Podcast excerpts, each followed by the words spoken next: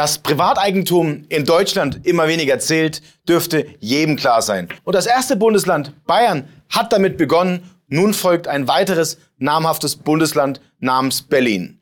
Richtig gehört. Denn eine Expertenkommission stellte nun fest, der Staat darf in Berlin Immobilien enteignen. Doch das ist nicht die einzige Gefahr und der einzige Angriff auf das Vermögen der breiten Bevölkerung und der Unternehmen. Nein, wo noch viel größere Gefahren drohen, schauen wir uns heute an. Schnallen Sie sich also an, nehmen sich einige Minuten Zeit. Es könnte es wert sein, dass Sie Ihr Hab und Gut schützen. Mein Name ist Dominik Kettner von Kettner Edelmetalle und wir beginnen einmal damit, was sich derzeit in Berlin auftut. Im September 2021 stimmten noch 59 Prozent der Stimmen für eine Immobilienenteignung in Berlin. Bei diesem Volksentscheid wurden die Menschen konkret befragt, ob der Staat Wohnungsunternehmen mit mehr als 3000 Wohnungen in Berlin enteignen und die Wohnungen ins Staatseigentum überführen darf. Dabei hat eine Expertenkommission im Auftrag des Berliner Senats nun Folgendes untersucht. Man hat sich der Frage gewidmet, ob denn eine Enteignung überhaupt verfassungsgemäß wäre.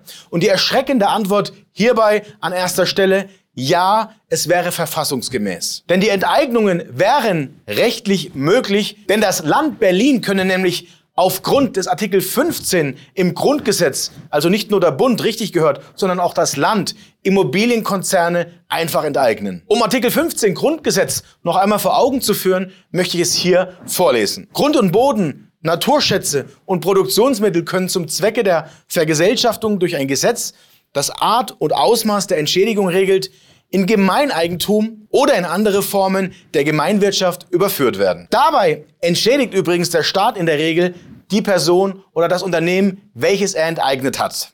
Schauen wir uns dabei doch einmal ganz genau an, wie hoch die Entschädigungen denn für diese Immobilienenteignungen ausfallen können. Eine Expertenkommission widmete sich nämlich genau dieser Frage, war sich dabei allerdings noch recht uneinig. Ein Teil war für den Verkehrswert der Immobilie als Entschädigungssumme. Ein anderer Teil war gegen den Verkehrswert. Der Verkehrswert regelt den Preis, den man für die Immobilie beim freien Verkauf am Markt erwirtschaften würde. Zusammengefasst heißt es also, dass diese Expertenkommission, also zumindest ein Teil davon, nicht einmal den freien Marktwert der Immobilie zur Entschädigung der Enteignung vergüten möchte. Dieser Fall in Berlin zeigt nun auf glasklare Art und Weise, dass Privateigentum in Deutschland immer weniger zählt. Dazu zählen auch zwei weitere jüngere Vorkommnisse aus der nahen Vergangenheit, welche uns alle alarmieren sollten. Erinnern Sie sich vielleicht noch an die Enteignung von Oligarchen, von reichen russischen Oligarchen? Das Wort Oligarch wurde einfach dagegen ersetzt für einen Mensch,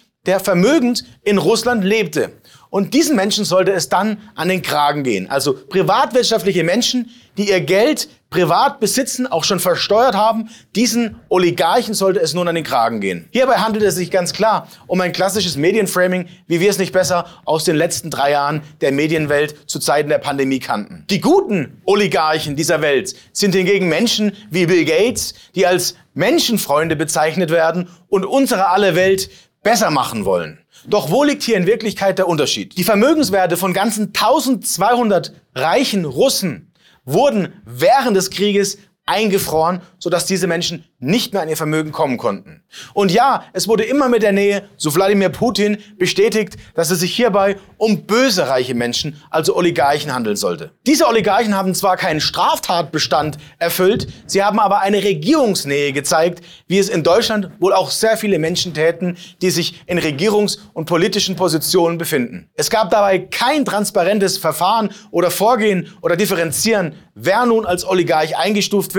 Dies entschieden alleine die Medien und die Politik. Doch kehren wir einmal vor unserer eigenen Haustüre in Deutschland.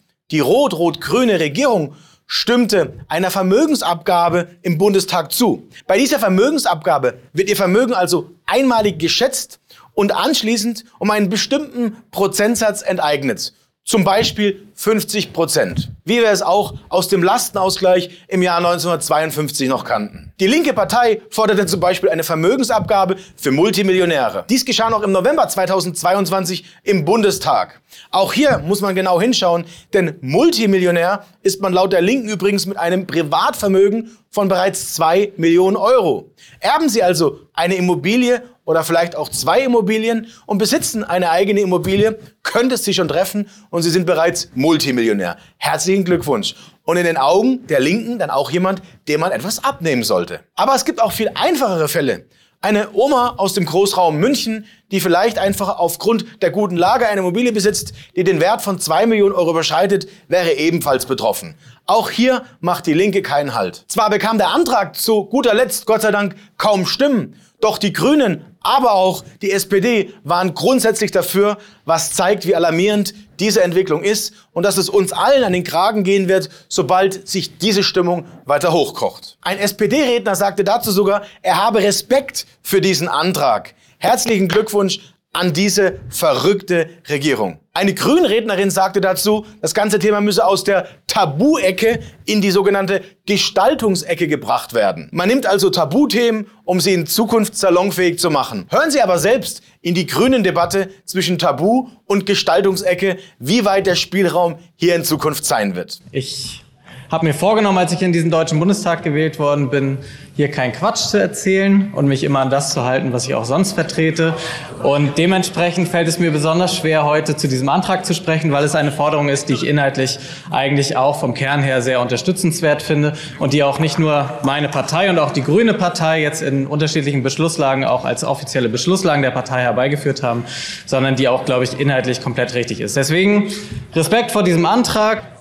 Es sieht vielleicht komisch aus, dass wir inhaltliche Forderungen nicht zustimmen, die wir eigentlich gut finden. Aber wir haben eine Koalition, wir haben uns da drin vereinbart. Man kann ein Land nicht auf Zuruf regieren. Man muss sich gegenseitig das Vertrauen versichern, man muss sich gegenseitig Abstimmung versichern. Die FDP stimmt bei unserem Bürgergeld mit zu, die FDP stimmt bei unserer Mindestlohnerhöhung zu, die FDP stimmt bei unserer Wohngelderweiterung zu. Das ist viel abverlangt. Das heißt, im Gegenzug müssen wir auch unsere Versprechen einhalten, dass wir finanzpolitisch auch auf das uns äh, fokussieren, was im Koalitionsvertrag vereinbart ist. Und da gibt es eine Menge zu tun, was wir noch gemeinsam vorhaben. Fakt ist, es gibt in dieser Koalition für das Instrument einer Vermögensabgabe keine Übereinstimmung. Nichtsdestoweniger ist mir wichtig, dass wir auch in der Ampel die Debatte um die von mir gerade vorgetragenen Fakten zur Vermögensungleichheit und Einkommensentwicklung in unserem Land aus der Tabu-Ecke in eine Gestaltungsecke bringen. Und trotzdem, trotzdem müssen wir uns der Frage stellen, wer soll das alles bezahlen? Ich finde, da muss auch die Frage erlaubt sein, und ich blicke Richtung FDP, Herr Brehm muss auch ein bisschen aufpassen, warum nicht diejenigen, denen es nicht wehtut, diese Frage muss erlaubt sein. Die Forderung, Multimillionäre und Milliardäre stärker zur Finanzierung der Krisenkosten heranzuziehen, die hat ihre Berechtigung. Für wie wahrscheinlich halten Sie eine Vermögensabgabe auf bundesweiter Ebene hinsichtlich der Immobilienbesitzer, aber auch weiterer vermögender Menschen? Falls Sie sich also mit der Frage beschäftigen, ob es sinnvoll ist, seine Immobilie zu verkaufen und wie man diese eventuell sogar gewinnbringend verkaufen könnte, dazu hat unsere Redaktion einen spannenden Ratgeber geschrieben, welcher für Sie kostenlos hier zur Verfügung stellt. Laden Sie sich diesen Ratgeber gerne runter und beschäftigen Sie sich auch einmal mit der Frage, ob es nicht sinnvoller sein kann, sein Vermögen derzeit krisenfest und mobil aufzustellen.